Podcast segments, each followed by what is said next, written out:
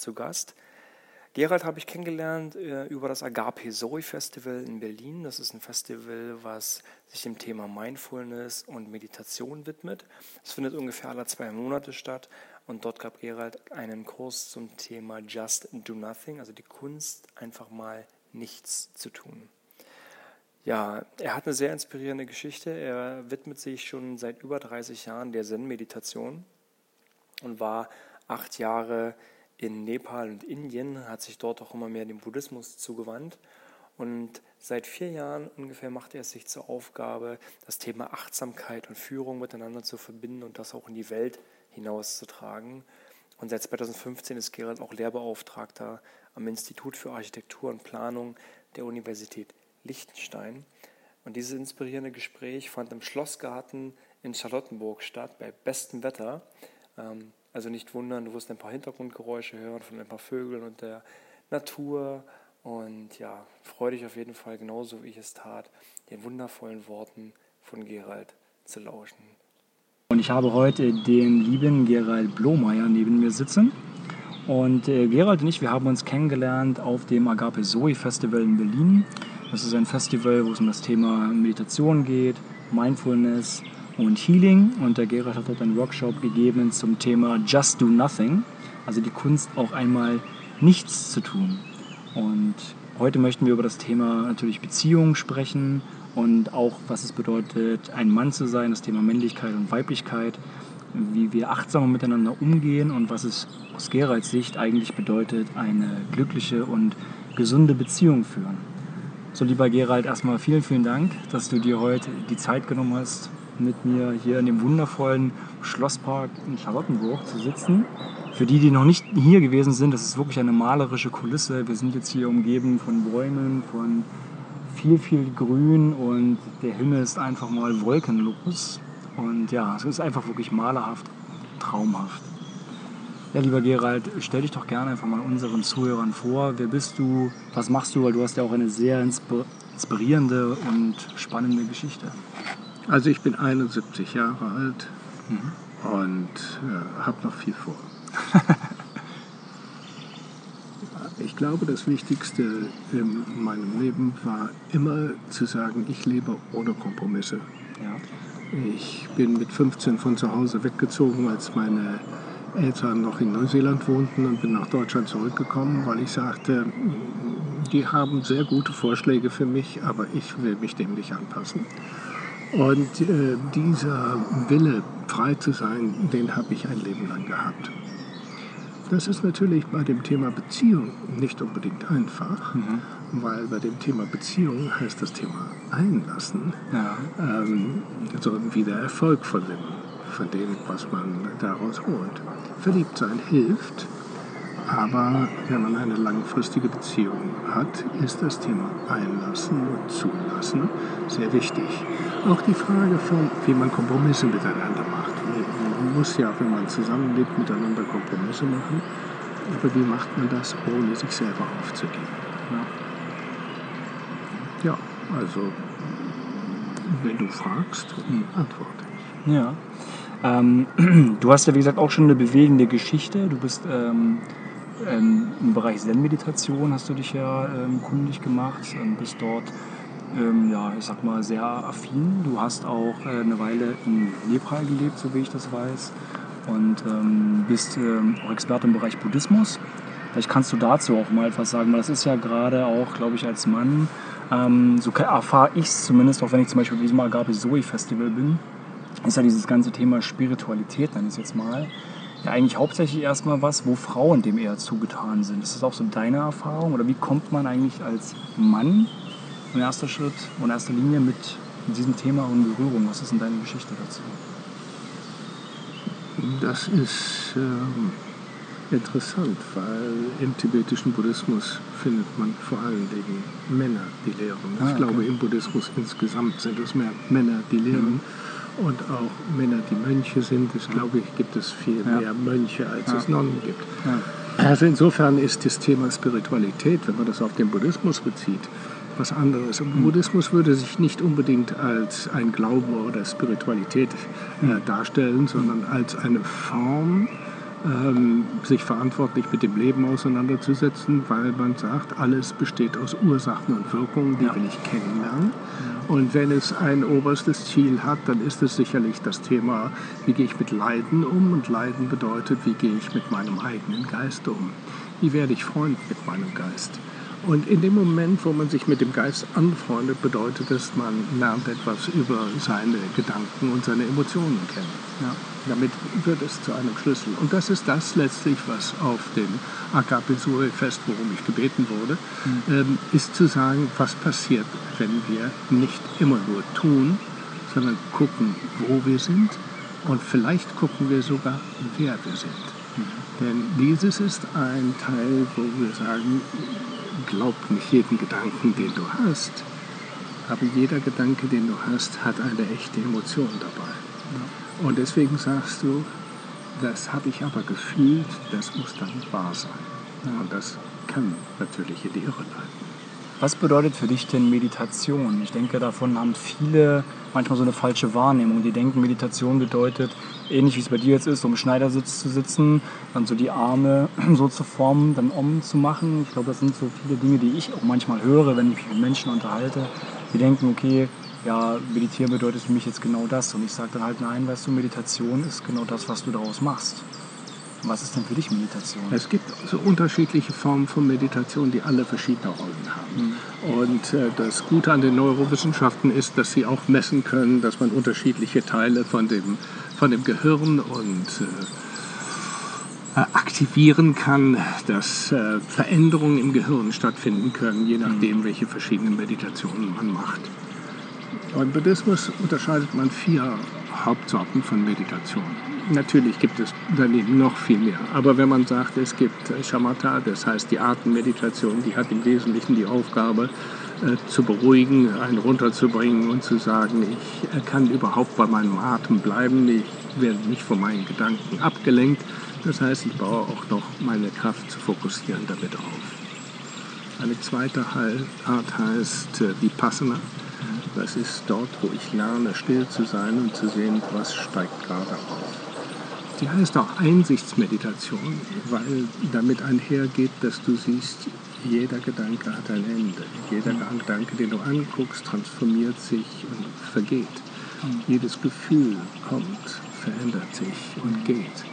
Alles, alle Gedanken, alle Vorstellungen, Bilder, alles kommt und alles geht. Einsichtsmeditation bedeutet, nichts ist verloren, alles kommt.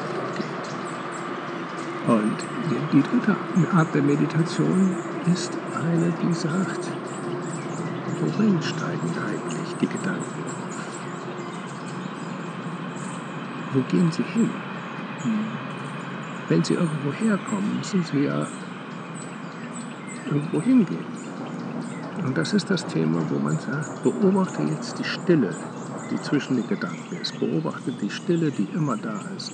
Und diese Stille kann man natürlich auch als einen Raum betrachten, als einen sehr weiten Raum, in dem man sich ausdehnen kann. Man nennt es auch Bewusstsein. Und dann kann man sich auf dieses Bewusstsein einlassen. Das hat sehr viel mit Liebe zu tun, weil das Thema Einlassen ist der Schlüssel dazu. Es geht nicht mehr um Konzepte, es heißt einfach, es sein zu lassen, so wie es ist. Und alles, was erscheint, heißt willkommen. Das ist der Punkt, wo du sagst, da bin ich völlig frei. Die vierte Art der Meditation ist Mitgefühl. Und Mitgefühl ist ein Schlüssel dazu, zu begreifen, dass du mit allen verknüpft bist. Du bist nicht allein, du kannst nicht alleine existieren. Wenn du denkst, du könntest alleine existieren, dann solltest du dir mal einen Plastikbeutel über den Kopf ziehen und wirst sehen, wie lange es aushält. Du atmest meine Luft, ich atme deine. Wir nehmen jede Menge Flüssigkeiten auf. Wir nehmen jede Menge feste Teile der Erde auf. Ja. Wir scheiden sie wieder aus.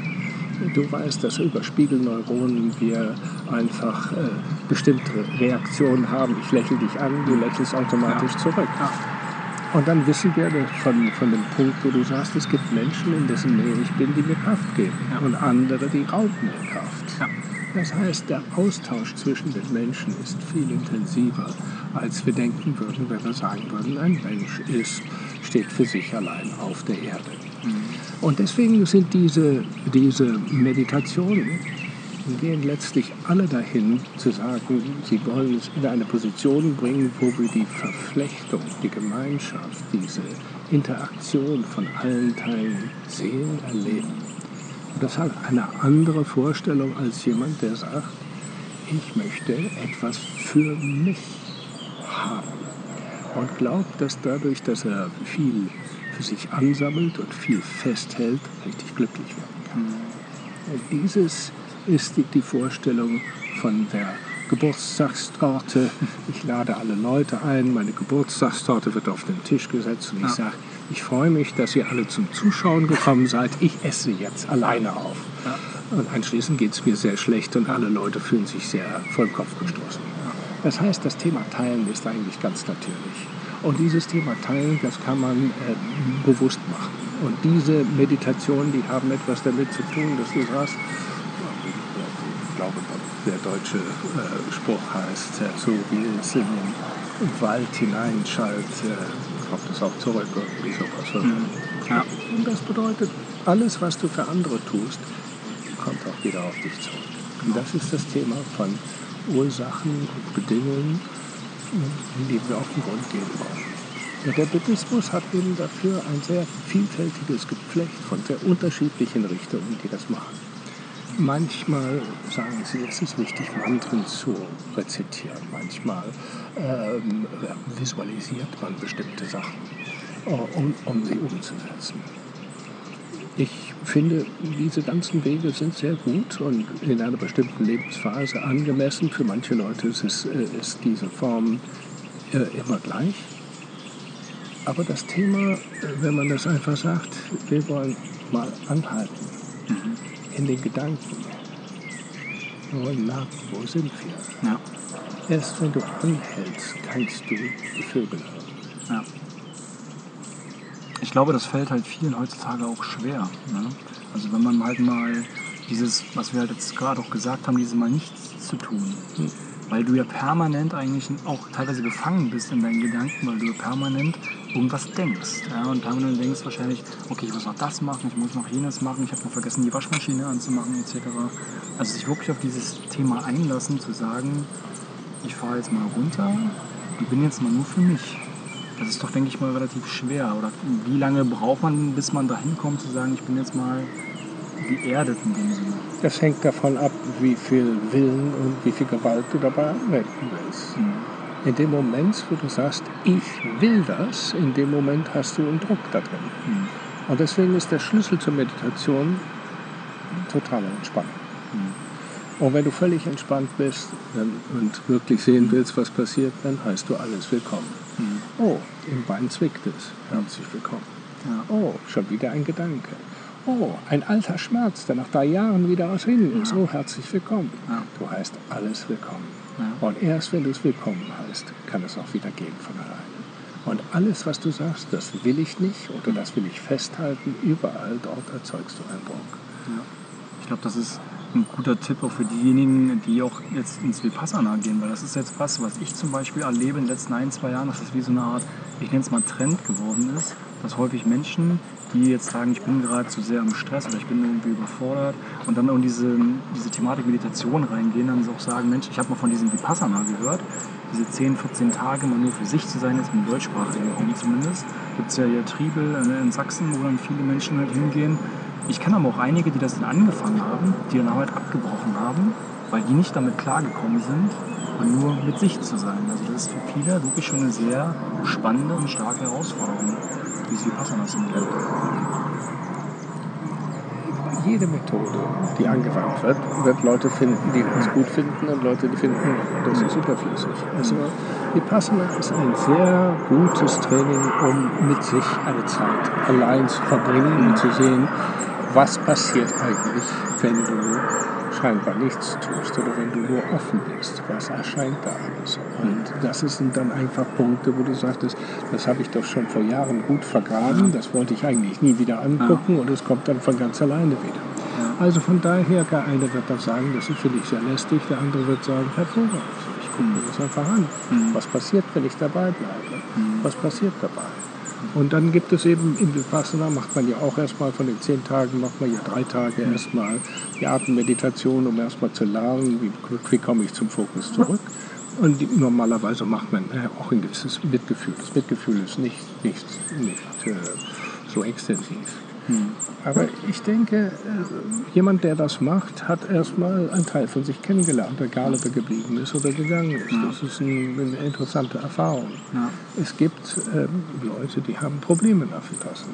Ja. Aber es sind im Verhältnis zu der Menge, die das machen, natürlich sehr wenige. Und trotzdem muss man das ernst nehmen. Und es gibt Leute, die bei anderen medizinischen Behandlungen dann eben bei dem einen schlägt es an und bei dem anderen nicht. Jeder muss für sich mit einer eigenen Verantwortung daran gehen und etwas mhm. ausprobieren. Ja. Wenn du jetzt an die Session da bei Agape Sol mhm. äh, denkst, die wir gemacht haben, ja. was fällt dir dazu ein? Hat dir da irgendwas gefallen oder irgendwas angeregt? Also ich meine, ich bin ja jetzt mittlerweile schon an einem Punkt, wo ich mich schon länger mit Meditation beschäftige und länger mit mir selber beschäftige. Ähm, und es mir zunehmend einfacher fällt oder leichter fällt, wirklich halt mal anzukommen in mir oder zumindest zu ruhen in mir. Und wirklich, wenn ich jetzt auf eine Sinnesreise halt auch gehe, mich wirklich darin zu verlieren und da auch abzutauchen.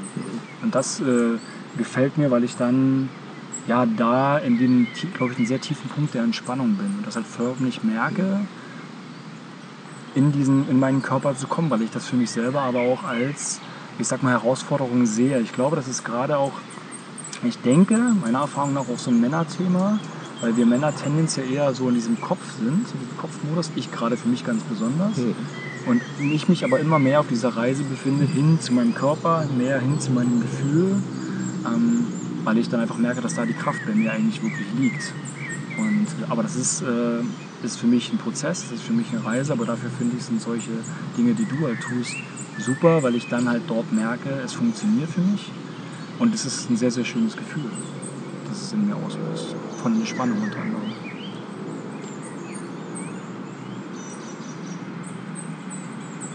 Das ist ein, ein, ein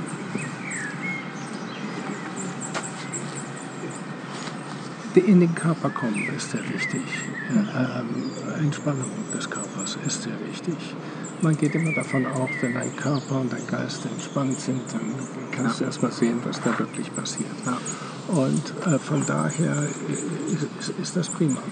Wir haben versucht, noch äh, dieses Thema, die Weite des Bewusstseins zu erleben. Mhm. Dass es neben dem denkenden Bewusstsein eben diese Stille gibt, die immer da ist ob man das Stille nennt oder ob man das Bewusstsein nennt, das ist ein Punkt, wo du sagst, ich kriege Kraft daraus, wenn ich merke, die Weite und die Stille ist immer da und mein Denken passiert da. Dann habe ich die Wahl zu sagen, oh, ich gehe dem Denken nach. Alles, was mit Denken zu tun hat, hat mit der Welt und der Festigkeit der Welt zu tun. Wenn ich etwas machen will, sehe ich die Welt mit diesen Kriterien. Das andere, wenn ich die Gemeinschaft oder die Gesamtheit oder die Sachen auf einer anderen Ebene antache, dann werde ich sehr weit. Und das hat eine ganz andere Qualität mit, mit damit zu tun. Und die, die Frage von wer bin ich, kann man sehr schlecht beantworten mit Gedanken, mhm. weil die Gedanken sind nicht zuverlässig, weil sie sich ständig ändern. Alle Glaubenssätze, die ich als Fünfjähriger hatte, waren anders von dem, die ich als 25-Jähriger hatte oder als äh, die du heute hast. Und deine äh, Glaubenssätze morgen werden zumindest in Teilen sicherlich wieder andere sein. Das heißt, ich muss eine Erfahrung machen, die mich in die Tiefe meiner Tiefe bringt, die mich eben in meiner Verbundenheit mit allem äh, bringt und mich das voll erleben lässt. In dem Moment äh, stellt man fest, dass diese Frage, wer bin ich, ist nicht eine Frage, die man beantwortet, sondern das ist eine Frage, die einen hinzuführt, dass du sagst, in dem Moment, wo du die Frage beantwortest, sagst du, ich bin Tim und mhm. ich mache das und mhm. so etwas. Und dann fragt man dahinter, wer bist du wirklich? Mhm. Und das ist eine Frage, mit der du immer weiter in die Tiefe gehst. Und in dem Moment, wo du sagst, ich muss die Frage nicht beantworten, sondern ich kann einfach in dieser Weite bleiben, mhm. dann weißt du, sie ist ein Zugang zu dieser Weite. Mhm. Das hat einen großen Vorteil in der Definition, weil wer du bist, weil du dann immer vollständig bist. Und dadurch, dass das immer da ist, dadurch, dass du vollständig bist, kannst du sagen, das ist die Grundlage für die Liebe. Also Liebe ist nicht etwas, wo du sagst, das können wir jetzt, äh, ich gebe dir jetzt eine Tasse voll Liebe oder Ja, wir gehen in den Supermarkt und kaufen mal einen Liter, ähm, sondern das ist eine Sache, wo du sagst, sie ist da, sie ist immer da.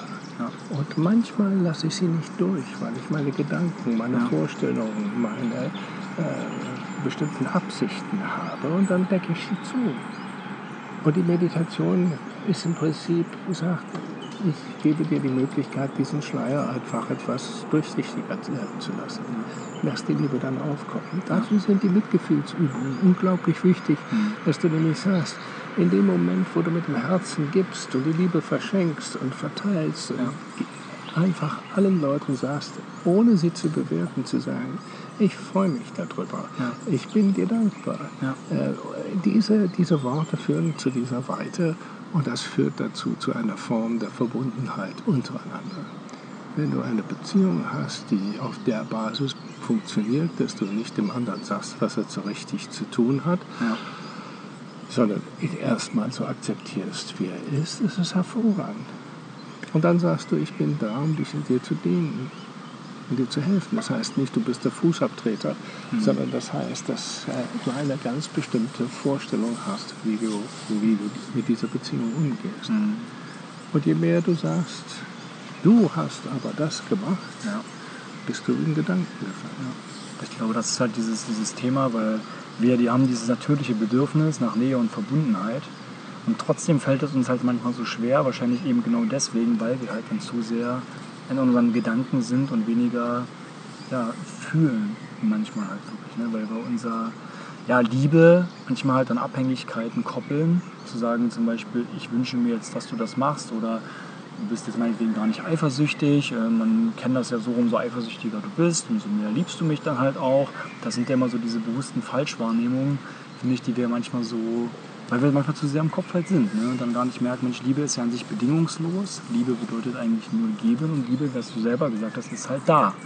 Liebe ist da und ich kann Liebe jetzt nicht mit dem Fingerschnipp irgendwie erzeugen oder sagen, die ist jetzt nicht mehr da. Also ich finde es sehr gut, dass du das Wort bedingungslos eingeführt hast. Unsere Gesellschaft funktioniert nichts bedingungslos. Man muss überall Bedingungen einfügen und wir müssen uns immer wieder anpassen. Also von daher ist es ein Dialog, den man auch da, da hat. Aber ich denke, die Grundlage zu sagen, du liebst jemanden bedingungslos, ist sehr gut. Du wirst dich dabei sehr verändern. Ähm, die andere Seite ist, das Denken ist ein Teil von uns. Wir werden immer darüber nachdenken und sagen, bin ich jetzt mit dieser Person so weit gewachsen, wie ich wachsen kann? Oder ist es Zeit, dass ich mal einen an- anderen Punkt angucke? Ich denke, wir ziehen die Leute in unser Leben ein, die wir brauchen. Und das sind die Themen, die sie mitbringen, die wir mit denen zu, durchzuarbeiten haben. Ich würde sagen, von den Frauen, die ich kennengelernt habe, habe ich unendlich viel profitiert.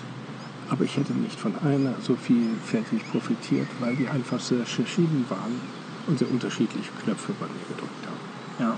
Und diese Knöpfe drücken ist ein Zeichen davon, dass äh, ich Beziehungen als großes Wachstumsprozess sehe. Ich habe allein dadurch, dass ich zum Beispiel Beziehungsangst kennengelernt habe. Ähm, ich weiß nicht, ob du jemals ein Buch gelesen hast von Stephanie Stahl, das Ja. heißt Jein.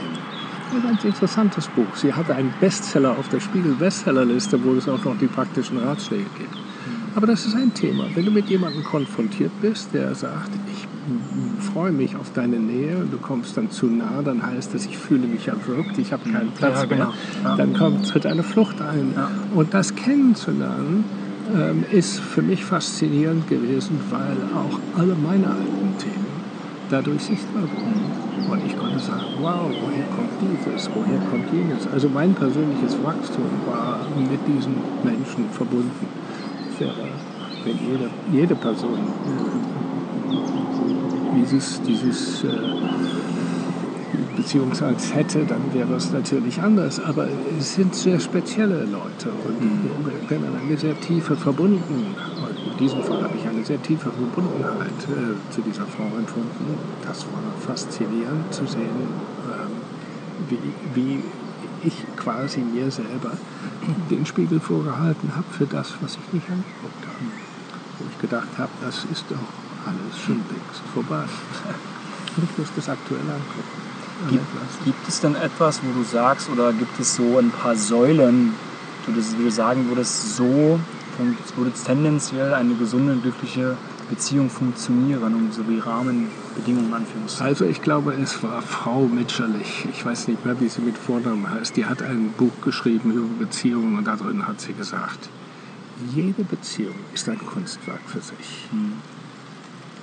Und das ist so, weil jeder ist in einem anderen geistigen, physischen, äh, materiellen Zustand und deswegen passen Beziehungen einfach magisch zusammen und magisch zusammen in einer anderen Form. Mhm. Willst du jemanden sagen, der über mehrere Jahre in einer äh, Entfernungsbeziehung, die wohnen hundert von Kilometern auseinanderleben, auseinander, dass das eine falsche Beziehung ist und sie mhm. müssen aufeinander leben? Ist es richtig zu sagen, eure Beziehung ist kaputt, weil ihr jetzt in getrennten Zimmern schlaft? Ja. Ich glaube, das sind alles sehr enge Sichtweisen. Ja. Ich finde, man soll das tun, was sich anbietet und woran man Spaß hat. Mhm. Und wenn man leidet, dann sollte man dieses Leiden zu einem Ende führen. Ja. Weil sehr oft sagen wir, aber das war doch so schön. Ja. Es könnte ja wiederkommen und ich mache jetzt Kompromisse, weil eigentlich ja. will ich nicht mehr damit leben, weil ich eigentlich ein anderer bin. Da halte ich das wirklich für wichtiger, die Beziehung zu beenden. Ja. Und wenn man die Statistik anschaut, dann glaube, es sind ungefähr die Hälfte aller Ehen, die geschieden ja, werden. Ja, also diese Vorstellung, dass man sich auf ein Leben lang an eine Person bindet, ist auf jeden Fall eine unglaubliche Herausforderung, weil wir beginnen ja eine Beziehung in einem Alter mit einer Einstellung, die andere Person ist das, beide sind mhm. dynamisch, beide verändern sich und das soll jetzt hier, die Veränderung soll jetzt noch synchron verlaufen ja. über ein ganzes Leben. Also es, es, wird sicherlich in einigen Punkten passieren. Mhm. Aber in den vielen Fällen wird es nicht klappen. Und deswegen sollte man klar sein und sagen, das war wunderbar mit dir, ich habe mhm. das gelernt, ich fühle mich bereichert. Oder ja. ich meine, es ist, äh, bereichert kann ja auch dadurch sein, dass man sagt, diese Erfahrung will ich nicht nochmal machen. Ich ziehe das nächste Mal sehr klare Linien ein da über diese Linie will ich nicht gehen. Das ist eine gute Sache. Ja. Ist ja auch schön, wenn man was daraus für sich gelernt hat, wie du halt gerade gesagt hast. Absolut, ja. absolut. Jede Begegnung mit einem Menschen kann man ja, ja was daraus lernen. Ja. Und die Beziehung hat eben die Frage von, ich meine, es ist ja eines der interessantesten Sachen, finde ich ja immer, wenn man fragt, wen schreibst du am lautesten an? Die Person, die du kennst oder die du nicht kennst? Wer, wo gehen die Hemmungen am wenigsten, äh, gelten Hemmungen am wenigsten? Ist es sicherlich eher bei den Personen, die dir am nächsten ist. Und das ist ein, ein Hinweis darauf, dass man äh, sagt, wow, das ist nicht unbedingt ein rücksichtsvolles Verhalten, was man dann an den Tag legt. Und wenn man dann nochmal die Rückkopplung macht und sagt, ist das bedingungslose Liebe, dann muss man sein Verhalten natürlich sehr genau anschauen. Hm. Wie siehst du nur das Thema jetzt äh, Ego, Ego und Liebe? Also ich stelle für mich immer wieder fest, dass das für mich auch halt so ein Thema ist, dem ich mich halt widme, halt Ego. Versuchen das Ego zu akzeptieren, dass es halt da ist, dass es versucht, mich auf bestimmte Dinge hinzuweisen, dass es mich meinetwegen auch versucht, vor Gefahr zu schützen. Aber gerade wenn ich mich auf jemanden einlasse, du hattest es ja so schön gesagt mit dem Einlassen, dass ich dann meinem Ego versuchen sollte zu verstehen, verstehen zu geben, dass mein Ego jetzt mal Pause hat. Ich mich jetzt nur auf den Partner einlasse, aber halt auch dessen zum Beispiel manchmal Kritik annehme, wenn er mir sie äußert und jetzt nicht sage so, ich habe das doch eigentlich so und so gemeint, ich habe das doch, äh, du hast Unrecht und ich meinte doch so und so, sondern dass ich einfach sage, Mensch, okay, ich akzeptiere das, ich werde auch ein Stück weit verletzlicher, gerade auch als Mann. Wie siehst du das, ähm, Männer und Ego? Der Dalai Lama sagt immer, so wie die Flugzeuge gebaut sind, kann man für das ganze Leben lernen. Erstmal, wenn die Sauerstoffmaske runterkommt, heißt es, kümmere dich um dich. Und dann kümmere dich um das Kind. Ja. Ohne Selbstbewusstsein kannst du niemandem helfen. Du läufst leer, du verbrennst. Das Thema heißt Empathie. Habe ich Mitgefühl? Fühle ich das ganze Leiden mit? Oder fühle ich das Leiden mit bis zu einem Punkt, wo ich sage, und jetzt wandle ich das um in Form von einer aktiven Hilfe oder Tätigkeit, wo ich dann nicht mehr aufgefasst werde. Da sagt man, das ist der Übergang zwischen reiner Empathie und Mitgefühl. Mhm. Ich glaube, wir brauchen alle ein Ich, aber es wäre falsch zu denken, dass dieses Ich ein festes Teil ist. Wenn, und wenn, genauso wie sich unsere Gedanken und Emotionen und Einstellungen und Werte ständig verändern, verändert sich das Ich auch. Und insofern ist das kein festes Ding. Und manchmal hat man alte Probleme, die man mit sich schleppt. Und dann ist es gut, die zu befreien.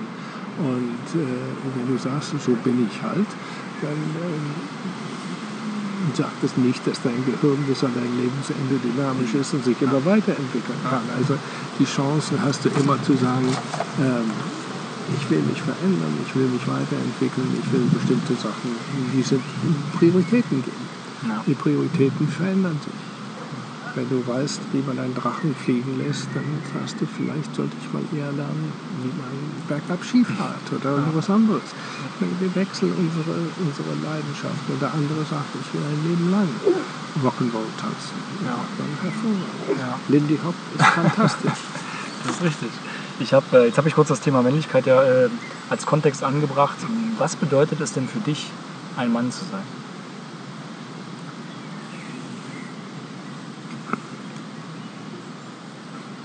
Das ist schwierig, weil äh, das ist, so definiere ich ja nicht, nicht als, aber in, gewisser Weise schon. Aber es ist nicht so, dass ich durch die Welt laufe und sage, ich bin ein Mann oder mhm. dieser Teil von mir ist ein Mann oder, oder was auch immer. Also äh, bestimmte Sachen ergeben sich aus der Gesellschaft. Die Gesellschaft ist sicherlich ähm, hat sich seit meiner Jugend bis heute sehr stark verändert. Mhm. Die MeToo-Bewegung, wie gesagt, es ist äh, sicherlich ähm, viele Vorstellungen, die wir, mit denen wir aufgewachsen sind, das tut man als Junge, das tut man als Mann, ja. sind heute in Diskussion, die ja. nie diskutiert wurden. Ich meine, es werden Kinderbücher umgeschrieben. Das mhm. ist für mich ein ein, ein verblüffendes Phänomen. Irgendjemand hat gesagt, man muss vorne reinschreiben. Dieses wurde damals mit der Welt sich geschrieben, also äh, glaub es nicht. Ähm, also Mannsein ist, ist ein, ein Punkt, wo du sagst, es hängt davon ab, was du damit erreichen willst. Ja. Ähm, für mich ist das ist, ist, ist ein selbstverständlicher integraler Bestandteil vom Leben. Und ähm, wenn du mit Frauen konfrontiert bist und mit jüngeren Frauen konfrontiert bist, die an der väterlich ja, nochmal ganz anders. In, in, in, in Nepal war meine Rolle als Mann eine völlig neue. Weil dort habe ich äh, zweieinhalb Jahre in einem Meditationszentrum gelebt und auch viele junge Frauen unterrichtet. Bildschöne Frauen. Und die sagten zu mir, deine Stimme ist wunderbar. Wir haben so ein Vertrauen. Zu dir. Du bist genau wie mein Großvater. Und damit wusste ich, ich bin in einer völlig anderen Rolle als Mann. Meine Aufgabe ist, eine vertrauenswürdige Person zu sein, die aus Lebenserfahrung beraten kann. Das ist anders als jemand, der in deinem Alter ist und sagt, oh ich will die Welt bewegen. Mhm. Ich bewege die Welt in einer viel ruhigeren Art und Weise, weil einfach die physischen Kräfte, die du hast und ich habe, sind einfach unterschiedlich. Also ich denke, die Rolle des Mannes muss man immer wieder neu definieren was willst du diesen Teil von dir leben oder ist es dir wichtig? Ähm, ich meine, wir, wir sind ja damit konfrontiert, dass die äh, Toiletten in öffentlichen Gebäuden sagen, ihr gehört dahin und die Frauen gehören dahin und jetzt gibt es auch noch ein drittes Geschlecht, das ja. gehört irgendwie in beide oder in keine. Ja. Also es ist schon ein interessantes Teil. Auf den Ausweisen steht es deutlich drauf, was man ist. Aber ich glaube, das hängt davon ab, wie man sich selber auch sieht und die Lebensphase, in der man ist. Es gibt viele Männer und auch Frauen, die, die sich dadurch bestätigen lassen wollen, dass jemand sie liebt. Und sie glauben, dass wenn sie viele Liebhaber haben, dass das hilft. Das kann durchaus sein, das weiß ich nicht. Aber das ist ja, wenn wir natürlich die Bestätigung wieder im Außen suchen, halt nicht? Und die Bestätigung nicht in uns selbst. Okay. Aber auch wenn du die Bestätigung innen suchst und mit dir selber im Klaren bist, wirst du feststellen, dass es, äh, dass es noch Triebe gibt oder irgendwelche Teile von dir gibt, wo du sagst, ich möchte die engste Verbindung mit einer Frau eingehen mhm. oder mit einem Mann eingehen, ähm, die möglich sind. Mhm. Und dazu ist der körperliche Kontakt eben wahnsinnig gut und ich kann mich dabei entspannen und ich fühle mich geborgen und dieses brauche ich einfach, um diesen Schritt zu machen, dieses Thema. Und wenn ich auch mit mir nicht im Einklang bin, dann werde ich niemals mit dem im Einklang sein, was außen ist. Mhm. Wer sich selbst nicht wertschätzt, der kann keinen anderen wertschätzen. Ja. Und wer keinen anderen wertschätzen kann, der wird auch niemals ein Lob von jemand anders ernst nehmen können. Ja. Und von daher denke ich, das Thema heißt so viele verschiedene Wege, das mhm. zu leben. Und wenn Männer zusammenkommen, um darüber zu diskutieren, wie möchten sie das in neuer Form leben, mhm. finde ich es gut in meiner Generation haben wir noch ab und zu mal eine Schwitzhütte gemacht, wo man sagte, also schwitzen wir mal ordentlich ein paar Tage zusammen durch. Mhm. Oder wir gehen in die Sauna. Und, ja. Es gibt ja viele Rituale äh, innerhalb der Gesellschaft, ob das jetzt Bier trinken ist oder was auch immer, die, die dazu führen, dass man sich selber in seiner Rolle, wie soll man sagen, bestätigt. Ja. Aber das dann halt schon, das ist das, weil ich auch zu dir meinte, dass ich jetzt am Wochenende auf der Mannsein-Konferenz war ähm, gab es für mich so diesen Grundtenor, auch als Mann, dass du halt doch gerne auch im Rudel halt unterwegs bist, also dich gerne natürlich auch mit anderen Männern umgibst, sozusagen, und dann ja, einfach dort äh, dich gemeinsam halt bestärkst, was du jetzt meinst mit Schwitzhütte zum Beispiel, dass man gemeinsam seine Rituale halt hat. Mhm. und dass es halt auch wichtig ist, dass ein Mann halt auch nur, auch nur unter Männern halt ist.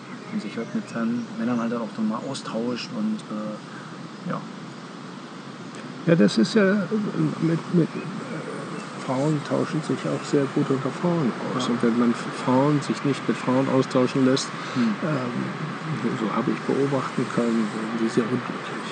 Ja. Äh, man braucht also dieses geschlechtliche Austauschen ist ein, sicherlich ein, ein wichtiger Teil.